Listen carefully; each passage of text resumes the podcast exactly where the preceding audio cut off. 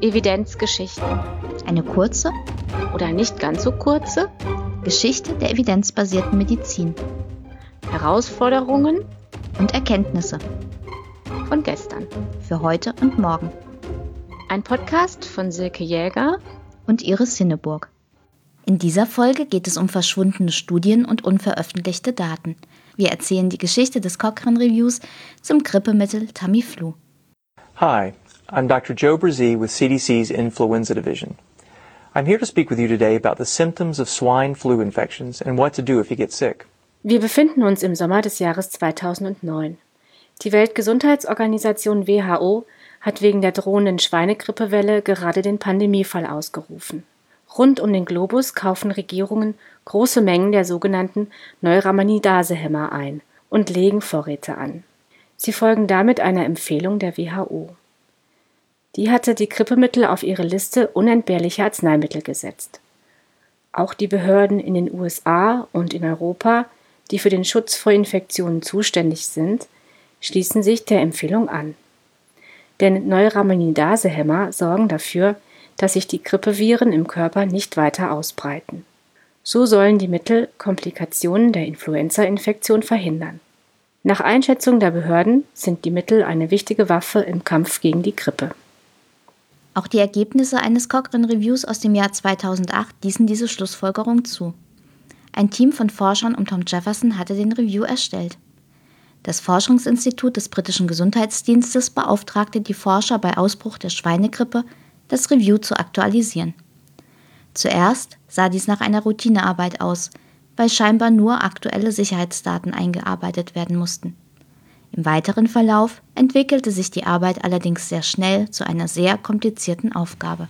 Nahezu zeitgleich hatte die Cochrane Collaboration nämlich einen Kommentar erreicht, der eine ganze Lawine ins Rollen bringen sollte. Einem japanischen Kinderarzt war ein Problem des Cochrane Reviews aufgefallen. Die positive Bewertung von Tamiflu, einem der verfügbaren Neuraminidase-Hämmer, beruhte im Wesentlichen auf einer Übersichtsarbeit, die zehn Studien zusammenfasste. Diese Übersichtsarbeit warf jedoch einige Fragen auf.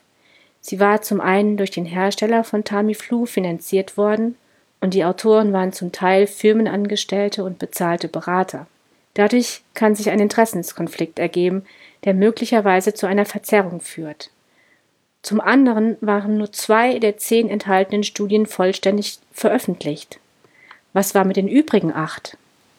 Der japanische Kinderarzt hatte bemerkt, dass das Grippemittel in den unveröffentlichten Studien viel besser abschnitt als in den beiden veröffentlichten. Er forderte das Team um Jefferson deshalb auf, diese Studien einmal genauer unter die Lupe zu nehmen. Die Autoren hatten im Review aus dem Jahr 2008 auf die Datengrundlage der Übersichtsarbeit vertraut und nahmen die Kritik deshalb sehr ernst. Sie fragten bei den Autoren der Übersichtsarbeit und der veröffentlichten Einzelstudien nach. Als diese an den Hersteller verwiesen, auch bei der entsprechenden Firma. Der Hersteller wollte die Studien jedoch den Forschern nur zugänglich machen, wenn die Cochrane-Autoren einen Geheimhaltungsvertrag unterschrieben, der ihnen die Veröffentlichung der Daten verbot. Jefferson unterschrieb jedoch nicht, denn die Cochrane-Autoren hätten ihre Erkenntnisse sonst nicht in ihre Review-Überarbeitung einfließen lassen können. Sie forderten, dass die Studiendaten, die für die Zulassung von Tamiflu erhoben worden waren, auch für unabhängige Forschung verfügbar sein müssen. Danach machte der Hersteller zwar einige Informationen zugänglich, allerdings viel weniger, als für einen ordentlichen Cochrane Review nötig gewesen wäre. Zu diesem Zeitpunkt stießen die Forscher auf weitere Auffälligkeiten. Warum war die US-amerikanische Zulassungsbehörde FDA zu dem Schluss gekommen, dass das Grippemittel Komplikationen nicht verhindern könnte? Während die US-amerikanische Behörde für Infektionsschutz das genaue Gegenteil behauptete.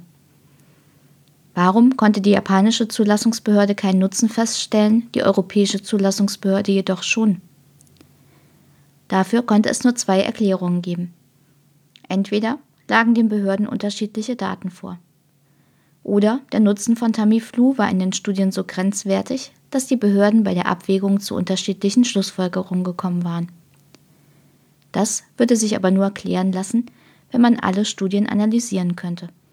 Das Autorenteam war inzwischen zu der Überzeugung gekommen, dass es selbst den publizierten Daten nicht trauen konnte. Denn es tauchten immer mehr Fragen auf, die das Verhalten des Herstellers zwielichtig erscheinen ließen. Der Fall erregte nun immer mehr Aufsehen in der Wissenschaftscommunity. Inzwischen hatte sich auch das British Medical Journal eingeschaltet. Das Autorenteam, weitere Mitglieder der Cochrane Collaboration und des British Medical Journal ließen nicht locker. Sie erreichten schließlich, dass die Europäische Zulassungsbehörde EMA die Zulassungsstudien von Tamiflu herausgab. Allerdings nicht freiwillig, sondern nur auf der Basis des Informationsfreiheitsgesetzes. Die Autoren erhielten Studienberichte von 16 klinischen Studien auf über 20.000 Seiten. Aber auch damit waren die Daten immer noch nicht vollständig. Vier Jahre nach der ersten Anfrage beim Hersteller, nach zahllosen Debatten und Auseinandersetzungen, überließ die Firma den Autoren Ende 2013 schließlich die vollständigen Daten in 77 Studienberichten. Die Forscher stellten daraufhin fest, dass die Daten von rund 60 Prozent aller Studienteilnehmer nie veröffentlicht worden waren und dass die Europäische Zulassungsbehörde bei der Zulassung des Grippemittels weniger Daten zur Verfügung hatte als ihre US-amerikanischen Kollegen. Die Analyse der vollständigen Daten wurde 2014 veröffentlicht und kam zu einem sehr ernüchternden Urteil. In den Studien ließ sich nicht nachweisen, dass das Grippemittel Krankenhauseinweisungen bei Erwachsenen oder Kindern reduziert. Rein rechnerisch litten Erwachsene bei einer Behandlung mit dem Grippemittel zwar seltener an einer Lungenentzündung, allerdings war es in den Studien nicht immer nachvollziehbar, ob die Lungenentzündungen, die behandelt wurden, tatsächlich welche waren. Die Dokumentationen waren in diesem Punkt uneindeutig. Die Grippemittel verkürzen nach dem Cochrane Review die Dauer der Grippesymptome durchschnittlich um einen halben Tag. Detaillierte Angaben, welche weiteren Mittel die Patienten eingenommen hatten, fehlten jedoch in vielen Studienberichten. Den Nutzen von Tamiflu schätzen die Cochrane-Autoren nun als bestenfalls moderat ein. Wie die Behörden zu ihren Empfehlungen gekommen waren, war also unklar. Außerdem nahmen die Cochrane-Autoren auch mögliche Nebenwirkungen unter die Lupe. Dazu gehören etwa Probleme wie Übelkeit, Erbrechen oder Kopfschmerzen, aber auch psychiatrische Beschwerden wie Verwirrtheit oder Depression. Der britische Mediziner und Journalist Ben Goldacre hat das Ausmaß der Nebenwirkungen sehr anschaulich illustriert. Wenn im Pandemiefall eine Million Menschen das Grippemittel einnehmen, werden 45.000 Patienten erbrechen, 31.000 unter Kopfschmerzen leiden und 11.000 psychiatrische Probleme bekommen. Oder, wie Ben Goldacre es ausdrückt, bei einer nahezu flächendeckenden Versorgung der Bevölkerung wäre das eine Menge Kotze, die man in Kauf nimmt. Was ist von dieser Geschichte heute noch wichtig? Der Fall Tamiflu hat die wissenschaftliche Community ordentlich durchgerüttelt. Wenn systematische Übersichtsarbeiten unveröffentlichte Studien nicht berücksichtigen, kann Verzerrung entstehen, der sogenannte Publikationsbias.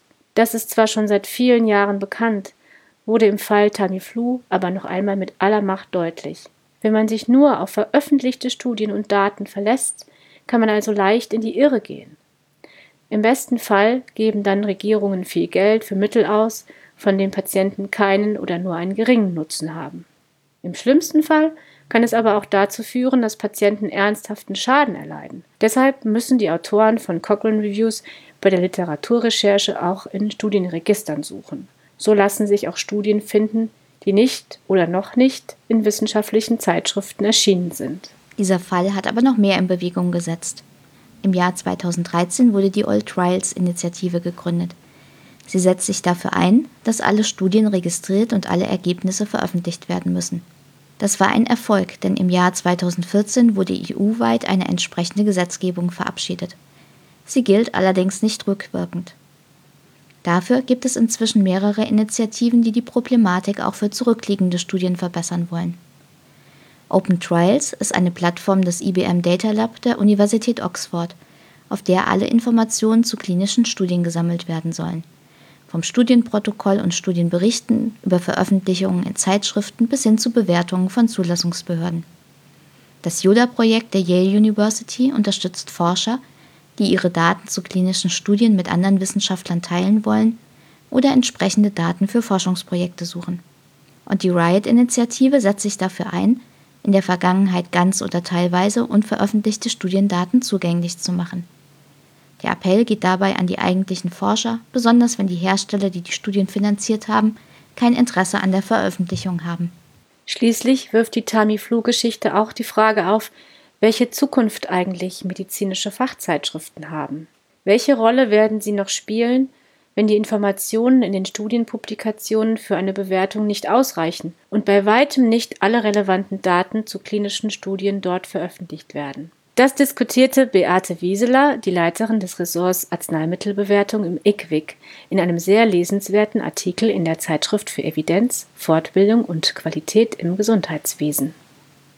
Wer mehr über die Einzelheiten des Tamiflu-Falls wissen möchte, findet auf der Seite des British Medical Journal den gesamten Schriftverkehr sowie Artikel und Grafiken zu den Ereignissen. Der Link dazu findet sich in den Show Notes. Alle Initiativen und Quellen, die in diesem Podcast zur Sprache kommen, sind dort ebenfalls verlinkt. Vielen Dank fürs Zuhören. Bis zum nächsten Mal.